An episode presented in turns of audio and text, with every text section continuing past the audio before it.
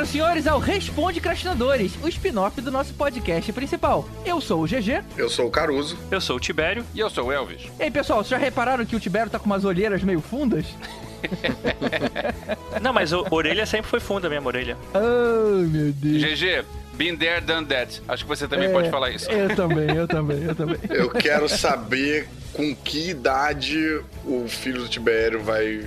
Acho que eu, inclusive, eu não quero nem saber com que idade. Eu já acho que as primeiras palavras do filho do Tibério vai ser para, papai. Para. Vai ser, ah, não. Menos, menos.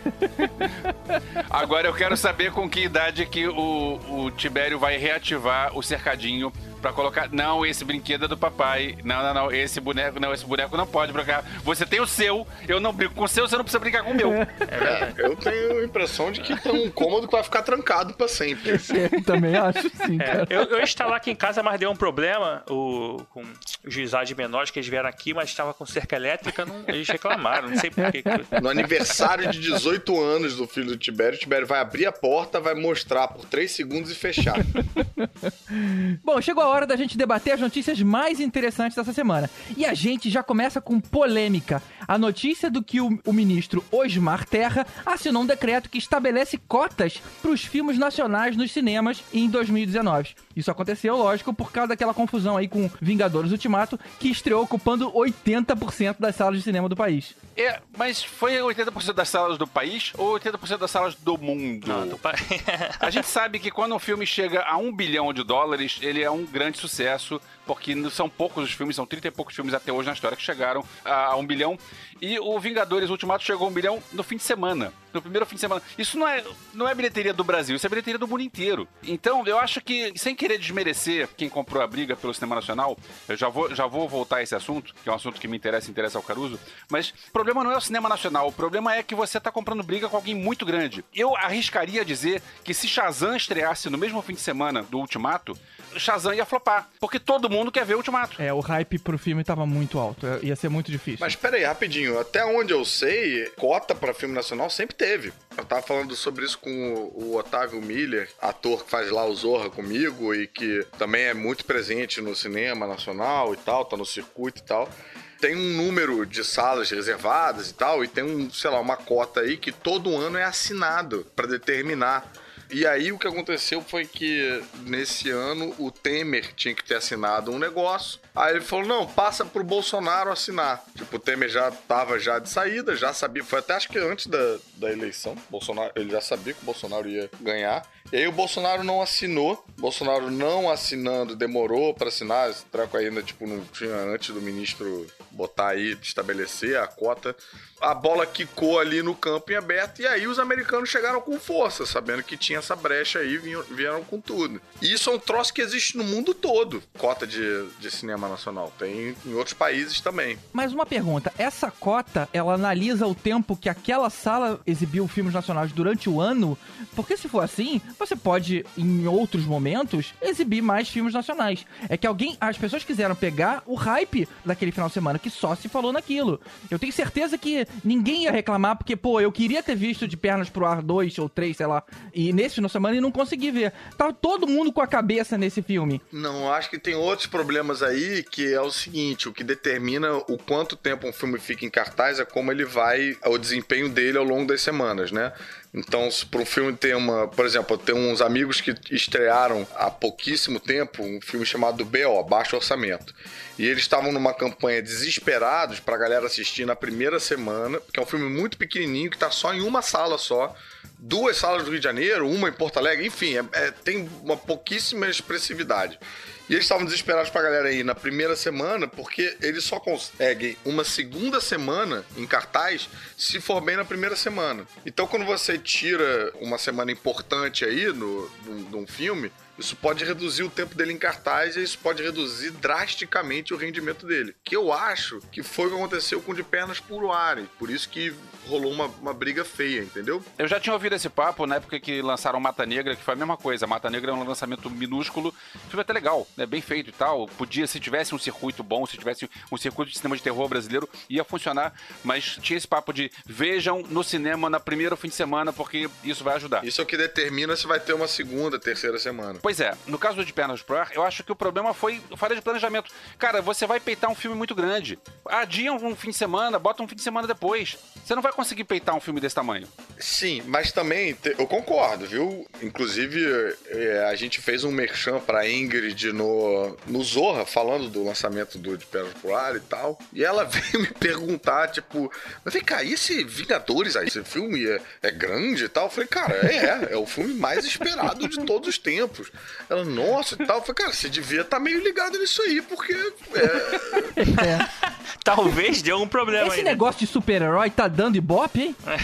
É, pois é, não, mas também tem outras coisas que determinam sua data de lançamento que não é simplesmente vou lançar aqui, vou lançar ali, sabe? Você tem que cumprir prazos e cumprir datas. Por isso que às vezes tem um filme que é lançado aparentemente, inexplicavelmente, no dia 31 de dezembro. É porque aí ele vai estar num ano X Ah, e aí ele tá 2000, dentro. é. É, enfim, então tem outras coisas que me parece, por mais que, pô, a Ingrid talvez não tivesse noção do tamanho do Vingadores, eu acho que quem tá na produção do filme com certeza tem. Sabe qual é, entendeu? Só que às vezes tá de mãos atadas mesmo. Uma coisa que eu acho estranha, assim, porque esses calendários é, internacionais de lançamento, eles são uma coisa que a galera presta atenção. Por exemplo, já teve filme nos Estados Unidos deixando, adiantando né, o lançamento pra não pegar um dezembro com Star Wars, sabe? The Force Awakens. Na verdade, é o filme com a maior bilheteria da história do cinema americano, né? É, se contar só as salas nos Estados Unidos. Então, só lá quase fez quase um bilhão. Às vezes tem um replanejamento no meio do caminho pra evitar esse tipo de coisa acontecer. E aqui, assim, deixando acontecer, complica, né?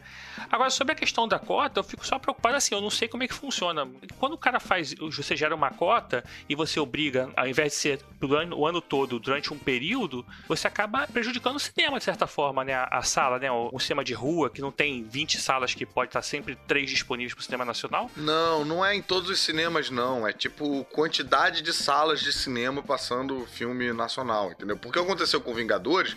Vingadores entrou no espaço de banco, entrou em áreas que ele normalmente não entrava, você tá entendendo? Mas será que né, o espaço de banco não queria fazer uma graninha nessa época para poder tentar, sei lá, Pois é, eu penso nesse lado financeiro. O cinema tem o produtor, mas também tem o exibidor. E pro exibidor, eu acho que foi uma grande Black Friday, essa estreia do Vingadores. Porque você via todas as salas lotadas em todas as sessões. Então, os cinemas ganharam muito dinheiro. Que legal que o cinema tá ganhando dinheiro. Que legal que tá entrando grana e que tá vindo gente pra ver o filme, pra rever o filme. Claro, brother, mas assim, tem uma discussão ampla aí que eu com certeza não tenho capacidade pra avançar com ela, mas assim, vira quase uma discussão tipo entre liberalismo econômico total e no outro extremo um medo de virar Cuba, entendeu? Tipo, ai, tem cota, então significa que a gente só vai ver Cinderela Baiana no cinema é, todo dia. não é nem lá nem cá, sabe? Eu acho que, porra, beleza, ah, fez uma grana e tal e tal, mas cara, tem que existir sim alguma preocupação com o conteúdo nacional, com produção nacional, que, cara, gera emprego pra caralho. Essa também é uma preocupação liberal nesse sentido econômico, entendeu? Porque você gera emprego pra caralho. Aí já foi provado numericamente que a indústria da cultura movimenta mais grana e emprego, sei lá, do que a indústria automobilística. Tem uns dados aí que eu não posso. tô tirando aqui do rabo, né? Mas enfim, não posso, eu devia estar mais preparado pra isso. Mas tem esses dados aí, é só dar uma pesquisada, enfim. E o cinema nacional, ele tá sempre mal das pernas, sempre precisando de uma ajuda e tal, né?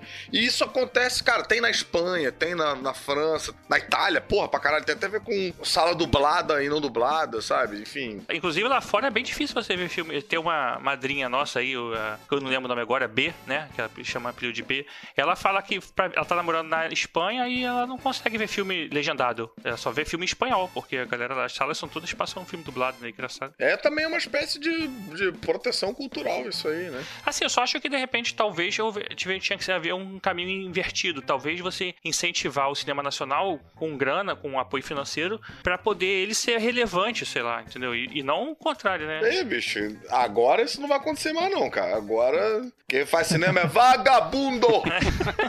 não tem mais essa, não. Ou, Tibério, me parece que essa regra aí do primeiro final de semana é que define como é que o filme vai se sobressair nas outras semanas, é que me parece a grande regra que estraga tudo, né? Se a gente conseguisse mexer nela e permitir que outros filmes Pois é, possam... mas aí também entra em outras questões que, pô, como o Elvis falou, né, da galera do sala de cinema, que, cara, vai ficar com um filme que, porra, que não foi bem, é, vai ficar com a sala vazia, sabe?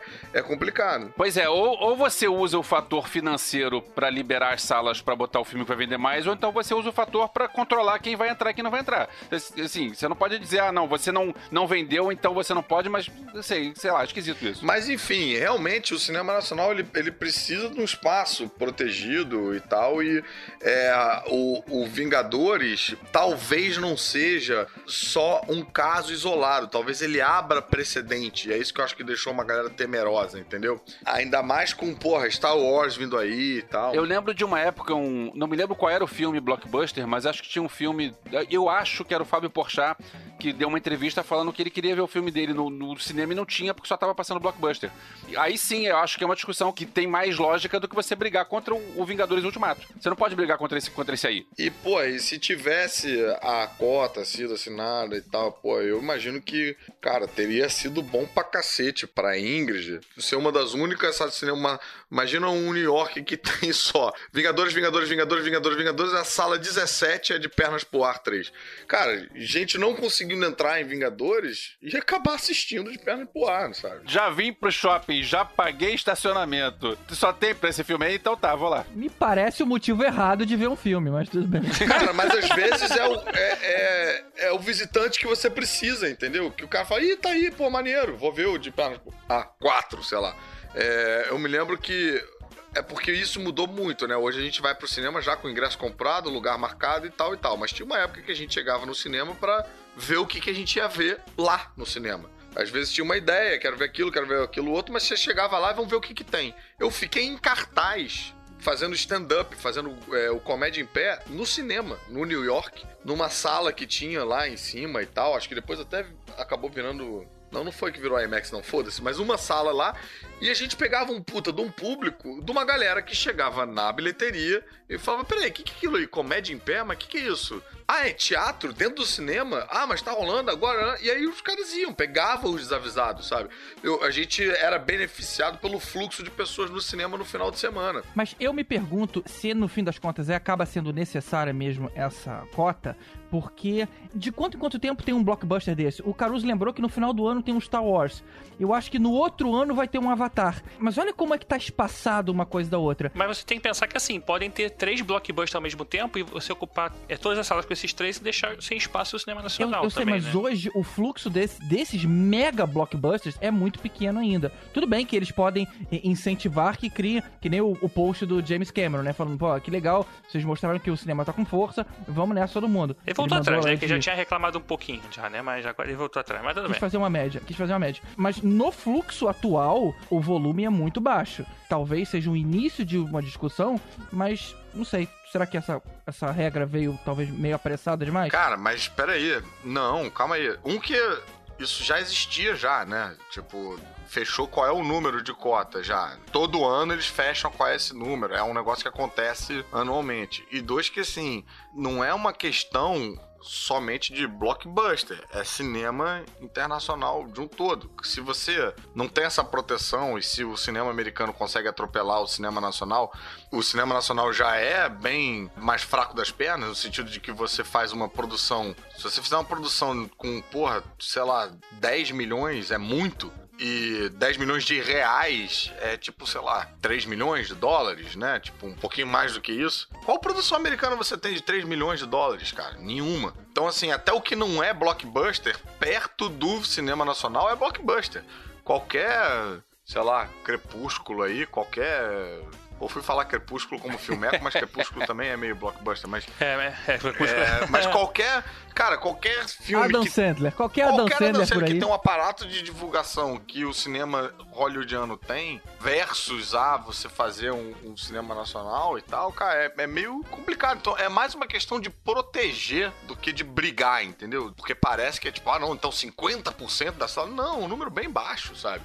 É só pra, tipo, não aniquilar o cinema nacional. Essa essa é a preocupação. Faz sentido, sim, faz sentido. Eu só acho que realmente a, o incentivo tinha que ser dos dois lados, assim, tinha que ser lá no início da produção também, apesar da, das coisas estarem ruins aí. Né? Eu, na verdade, eu acho que o incentivo devia ser mais em variedade, mais estilos de filmes. Eu acho que o cinema nacional tinha que crescer para outros caminhos além dos que a gente sempre vê por aí. Ah, isso seria realmente muito utópico e tal, mas eu acho que, cara, de novo, um cinema que se faz com uma grana que não é toda a grana do mundo e depende muito de você ter um retorno financeiro para existir e tal. Porque assim, não tem uma galera com, tipo, dinheiro infinito querendo fazer o filme que quiser. Não tem uns estúdios aqui, como tem lá fora, sabe? Então, assim, todo cinema tem que ter um retorno desse investimento. E aí, quando você precisa ter o retorno, você precisa de mais gente assistindo. Quando você precisa de mais gente assistindo, você tem que ser popular. Você tem que fazer. É, se eu fosse você, 18, entendeu? Você tem que fazer um candidato honesto, 5, sei lá.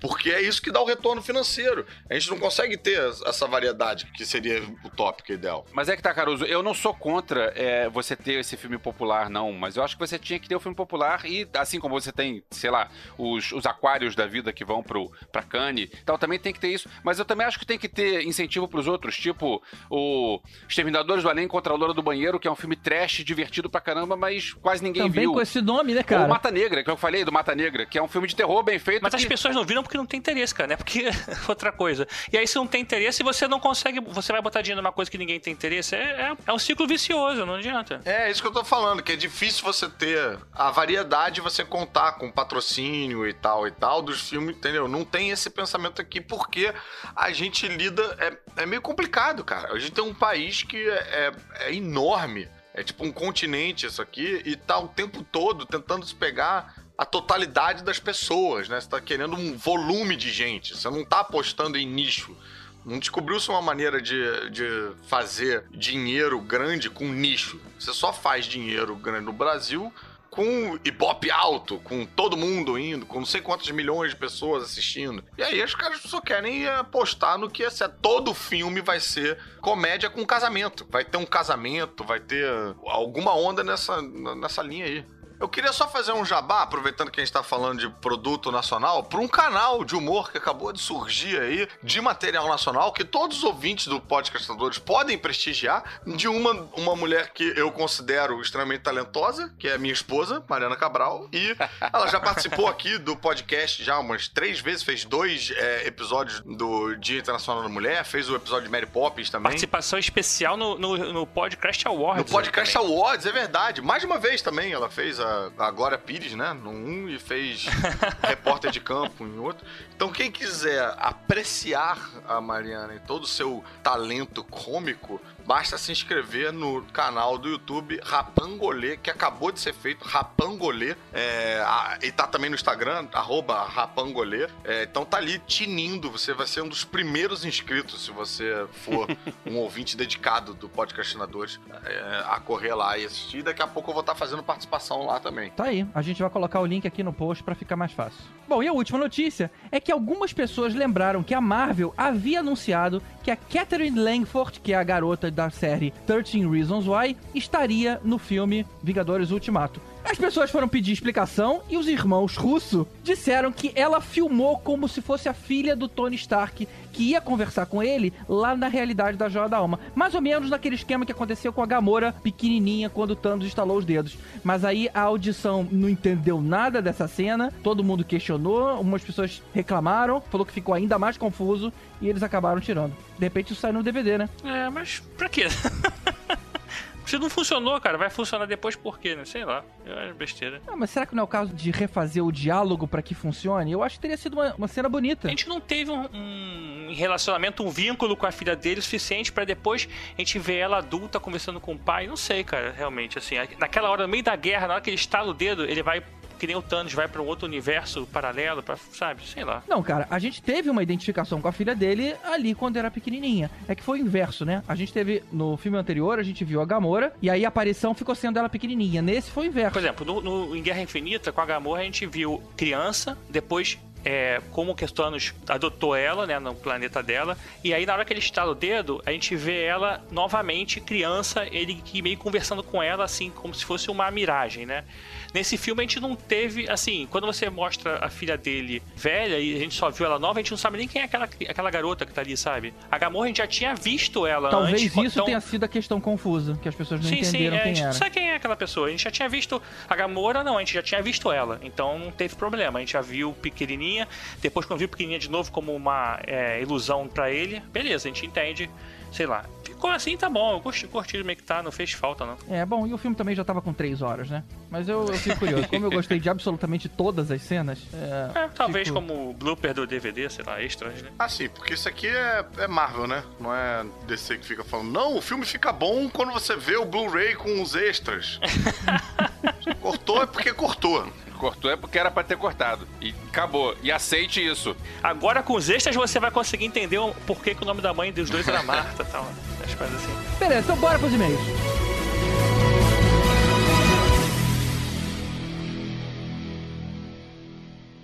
Now, here comes the music.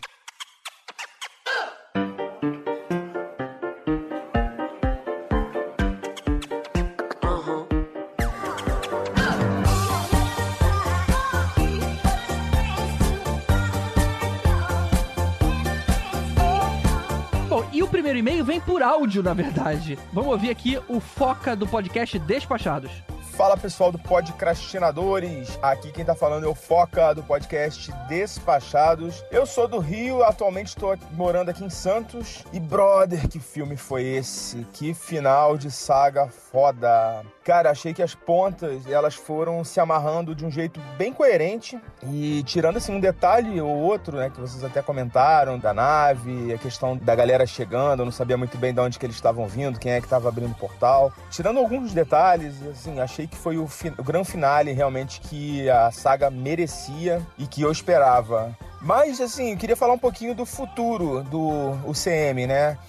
O filme deixou muito claro aí o futuro dos principais de alguns dos principais protagonistas né, do universo. Por exemplo, Thor, ele se juntou lá com os Guardiões. O Capitão América deixou o legado dele pro Falcão, mas o Homem de Ferro não ficou muito claro aí como é que vai ser essa a próxima fase, se vai rolar uma próxima fase. Porque assim, a gente não acredita que ele vai morrer junto com o Tony Stark, né? Eu ouvi até rumores aí de que o Tony Stark teria feito como se fosse um backup da própria consciência que vai assumir o lugar da sexta-feira nos próximos filmes da, da série. O que, que, vocês acham? Vocês acham que isso é factível ou que isso é viagem da cabeça dos conspiracionistas? Cara, grande abraço aí, prazer participar do programa de vocês. Deixar o convite aí pra galera conhecer lá o Despachados. Abraço! Cara, assim, primeira coisa é que o, o, a memória do Tony Stark, de certa forma, ele tá no Visão, né? Porque o Visão é formado pela, pela memória do Banner, do Stark, o Jarvis, o Tron e a, e a Joia. Mas não tem mais Visão, né? Não tem, não tem mais. Então a gente não sabe o que, que vai rolar, mas é, o backup tá lá. Cara, os quadrinhos tem um pouco isso depois de Guerra Civil 2, que eu acho que também é uma minissérie bacana para quem sai dos Vingadores assim, louco pra, pra reencontrar esses personagens e tal. Guerra Civil 2 parece tipo um filme dos, dos Vingadores. Claro que com um porte bem menor do que Guerra Infinita e Ultimato, né? Que é uma coisa assim com uns riscos universais e tal. Mas, pô, tem uma porrada de personagem, um roteiro acelerado, diálogos bacanas e tal. Eu gosto muito do plot de, de Guerra Civil 2, é, porque. Guerra Civil 2, eu falei é, Tem aquela questão de. Eles preveem o futuro e aí querem Exato. julgar a pessoa por uma coisa que não cometeu ainda. Meio Minority Report, né, maneiro? Meio Minority Report, bem lembrado. E aí no final dá uma zica lá com, com o Homem de Ferro, que enfim, não vamos dar spoiler, não vamos entrar em detalhes, mas ele fica, ele, ele fica presente na revista do Homem de Ferro como uma, um holograma é, talvez os conspiracionistas estejam calcados meio nisso aí. Agora, eu acho que pro Robert Downey Jr. pular fora do filme é porque ele quer parar. Ou não, ou a Disney entendeu, cara, esse cara é caro demais, ok, não preciso mais dele, vamos trocar o ator. E se, se esse for o motivo, motivos financeiros, eles não vão chamar de novo o ator que cobra caro para fazer a voz. Eu acho que não, não deve ser por aí. GG, passou de 2 bilhões de dólares, eles não têm problemas financeiros. Não, mas filme do Homem de Ferro não chegava a isso, não. É, o problema não é esse não, cara. Eu acho que é o cara não... Bicho, o, a gente se diverte muito, a gente vai lá ver um filme desse, dois desses por ano e tal. Pra gente é uma diversão muito esporádica. Pro cara fazer dois filmes desses é dedicar a vida para um personagem e o ator quer fazer vários personagens. Ele não quer ser o Homem de Ferro. Ele quer ser uma porrada de coisa. Eu acho que o cara falar, tipo, pra eles terminar passando explodindo e morrendo, é porque ele não quer mais voltar pra essa merda de jeito nenhum. Não é tão divertido para ele quanto é pra gente, entendeu? É, eu acho que é divertido sim, mas já foi. Ele é Homem de Ferro há 11 anos. Tá bom, chega, já foi, bacana. Obrigado, Robert Downey Jr., obrigado por tudo que você fez pela gente. E, cara, que legal que a sua carreira tá muito melhor hoje, que legal que tá... Vida que segue. Pois é, mas a vida segue, vamos seguir em frente. A produção mesmo da Marvel já falou que é, a questão de valor de ator nunca foi problema pra eles, assim, até eles questionaram a presença de alguns atores e em outros filmes, tá? Eles falaram que nunca teve motivo, foi assim, ah, porque o cara é caro, por causa disso, sempre Ah, o motivo é porque não cabe no mesa, roteiro. Cara, não, e assim, eu acho que nada impede, pô, o cara saindo e tendo essa despedida dele e tal, nada impede que ele faça um retorno, sei lá, lá na frente e tal, né? O cara tendo carinho pela franquia, tudo mais, já conseguindo fazer as outras coisas dele. Eu, eu, não, eu não acho que isso seja impossível, não. Eu acho que seja difícil que isso aconteça logo agora. Eu acho que agora provavelmente ele vai querer se distanciar, vai querer não tá fazendo o próximo filme, né? É, Vocês acham que a saída da Viúva Negra também, da Scarlett Johansson, também foi por aí? Ela não queria mais? Não, ali eu acho que ela vai voltar. Eu tô nessa fé, tô achando que vão resgatar ela. Eu acho que pra você ter. Porque assim, me parece que o termina o filme, Peter Quill e os Guardiões da Galáxia estão decididos em resgatar a Gamora. O cara tá lá procurando lá ela no Tinder, lá holográfico lá, né? Não, a Gamora que voltou, no, que foi pro futuro. Essa Gamora que sumiu ali. Não sabemos, cara. Não sabemos. Ele tá procurando alguma. É, a gente não sabe nada É, ainda. Tá procurando a Gamora, a gente não sabe se a a Gamora que voltou pro futuro virou pó junto com os- o estalar de dedos lá do, do Tony Stark. Ele não sabe se ela tá perdida na Terra. Ele não sabe. Eu, o que eu acho é o seguinte: é, a Gamora tá. A, a nossa, né, que a gente acompanhou, caiu lá no precipício da Joia da Alma. Quem caiu lá no precipício da Joia da Alma também foi a Viúva Negra. Eu acho que se o- o- os Guardiões da Galáxia conseguem resgatar a Gamora, e aí tem uma Viúva Negra lá, que o Peter Quill não teve muita relação com ela, sabe? Que a galera. A, a, a menina das antenas e o Drax, ninguém sabe quem é e tal, fica solto. E aí, por isso que o Thor tá na nave. É, eu também já ouvi essa história. O Thor se juntou a eles pra um possível reencontro com a, com a Viúva Negra. Eu ouvi no, no último podcast.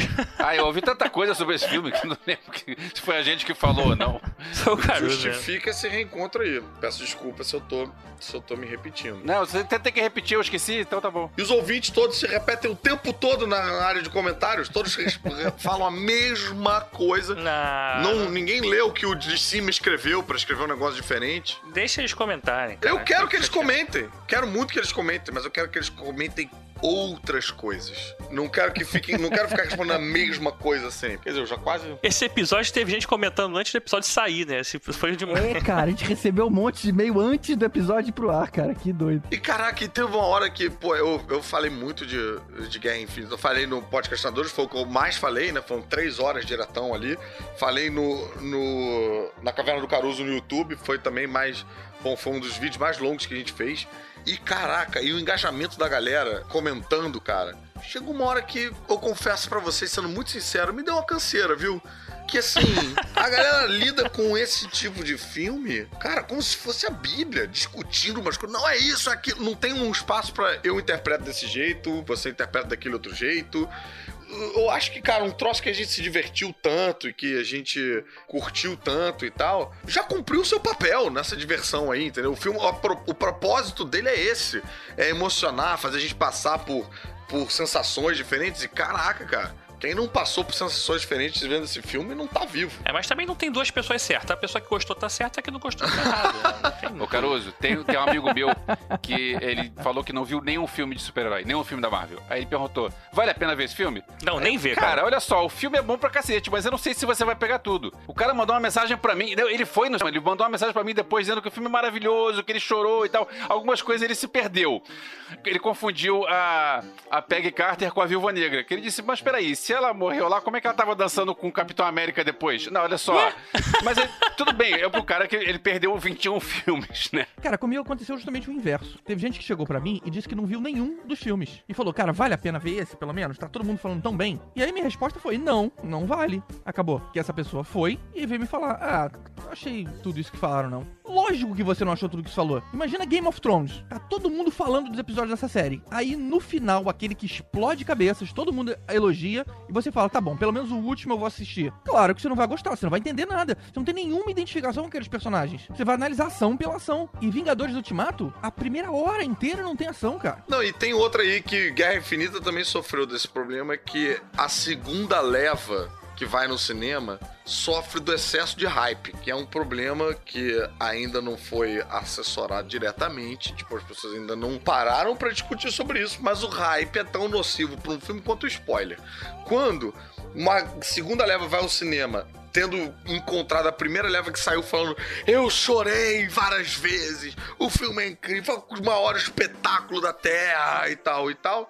Aí você entra lá e fala, não, não foi não, porque você vai com uma expectativa, você vai, você escreve um filme diferente na sua cabeça e tal, e chega lá e fica meio tipo, "Ih, foi foda. Põe fome. Ele, ele mudou o onomatopeia quando virou o ano, né? Ano passado era só fué. Agora já tem um. Não, fué é quando o filme na sua totalidade é fué, isso é uma coisa. O fué fó é quando você, tipo, pô, chegou lá na expectativa e tal, e aí ela bate e volta a sua expectativa. Fué fó. Eu não vou perguntar o que é o fiofó. FIFA, fofum. Você precisa perguntar o que é o fiofó, cara. Você deve estar tendo sérios Sim, problemas aí, fisiológicos. Então agora o Eduardo Araújo foi sorteado aí pra ter o e-mail dele lido pela minha bela voz. Olha que coisa incrível pra você que manda e-mails para o Podcastadores. Se você não manda e-mails, não tem chance disso acontecer. Então, Ou comenta lá no post também, que também tá valendo. é. Eu, só pra ser justo com as outras pessoas que não mandaram e-mail, eu vou ler agora um dos e-mails que não foram mandados pra cá. Pronto, terminei. Então agora vou seguir com o e-mail do Eduardo Araújo. Me chamo Eduardo Araújo, não o cantor. Tem um cantor chamado Eduardo Araújo? Não sabia. Aparentemente sim. Deve ser o pai dele. Tenho 26 anos e moro em São Paulo, SP. Ok, terminadas as amenidades, vamos à chacina. Chacina. Eita, cara já veio armado. vamos lá então. Sobre as partículas PIN, os irmãos russos responderam que o fóssil de ébano realmente fez engenharia reversa nas partículas PIN para trazer Thanos e sua frota para o presente barra futuro 2023. Ué, mas não tinha aquele portal e a nave saiu lá de dentro? Não teve essa cena? Ah, Não, você não viu nem nosso podcast. Eu falei isso. Eu, eu, Eu, isso aí eu mas eu revi e prestei atenção, cara, nessa parte. Sai uma parada lá, na hora que a, a nebulosa vai lá, sai uma parada pequena, né? Porque, na verdade, tudo que sai dali sai pequenininho e cresce. E quebrou o teto, inclusive. Aí a nave vai lá pra cima. Dash Force Sad, inclusive. Hã? Nada. Foi o Force disse. Sad. É, eu, só acho, eu só acho que o roteiro podia ter deixado alguma dica de que isso aconteceu, porque isso a gente supôs. A gente supôs, mas ok. Cara, eu também já tô no ponto que eu acho que foda-se, cara. Foi divertido pra caralho, entendeu?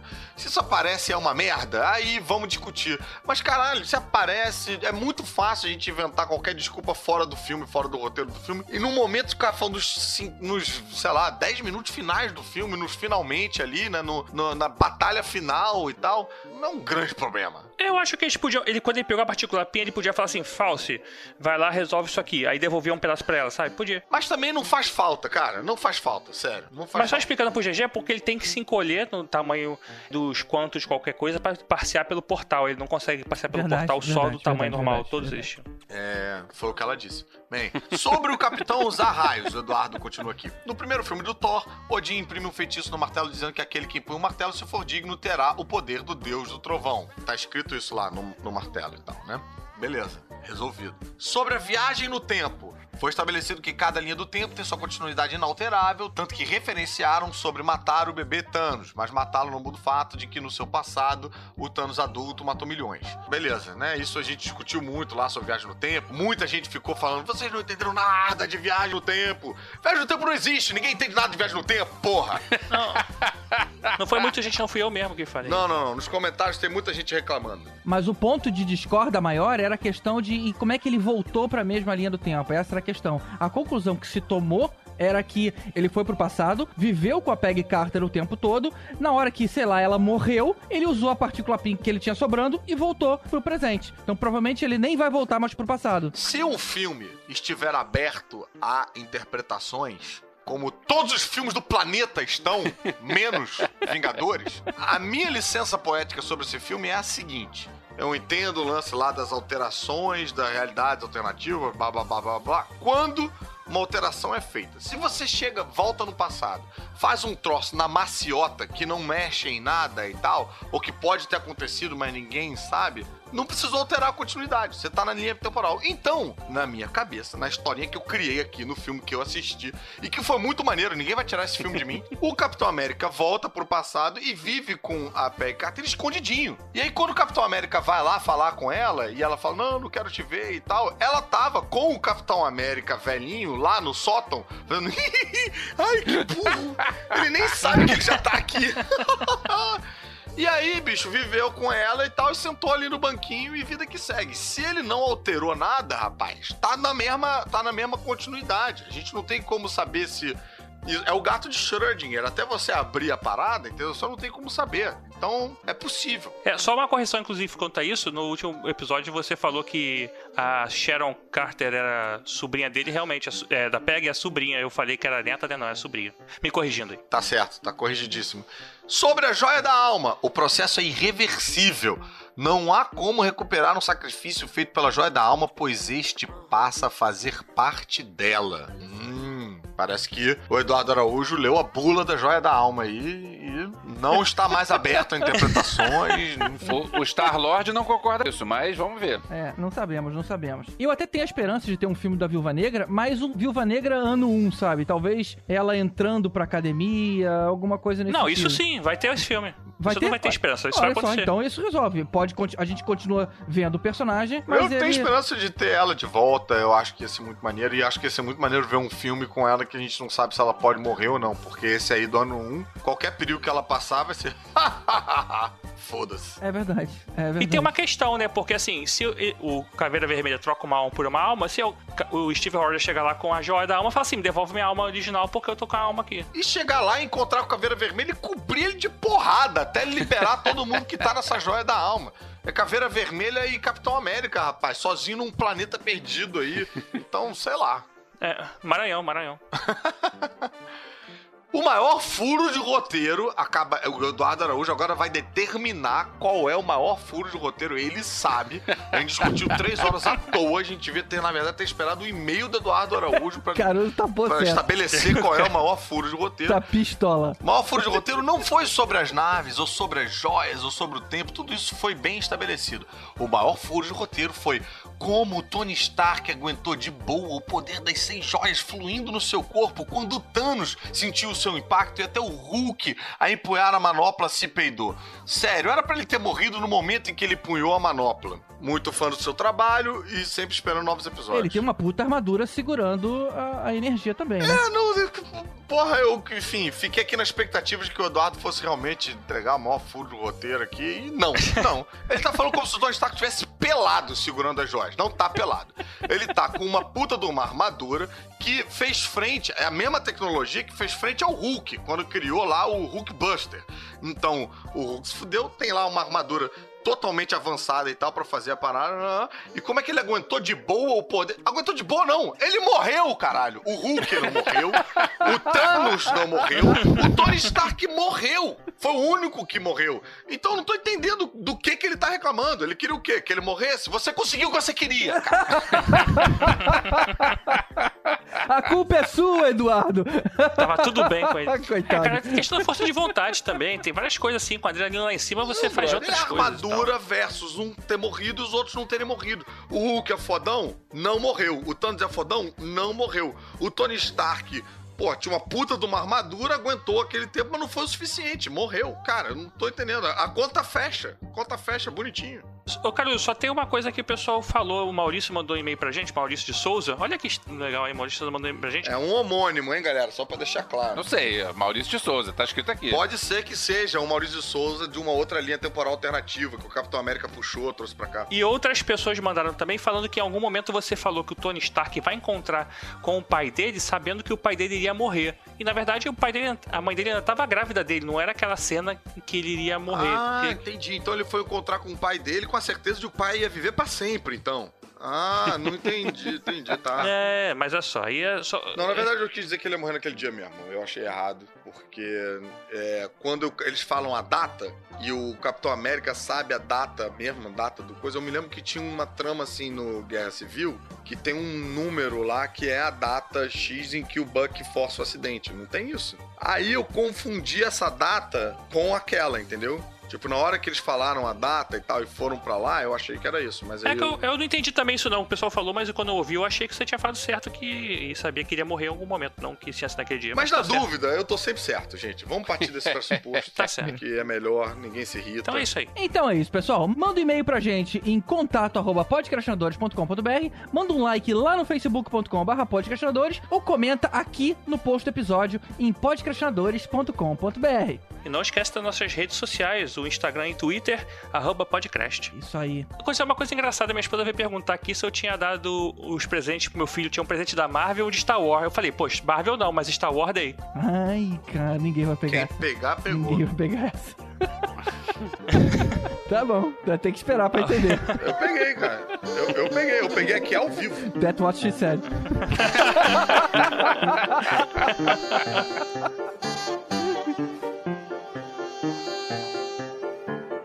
Well, that's it. Good luck. And keep on dancing.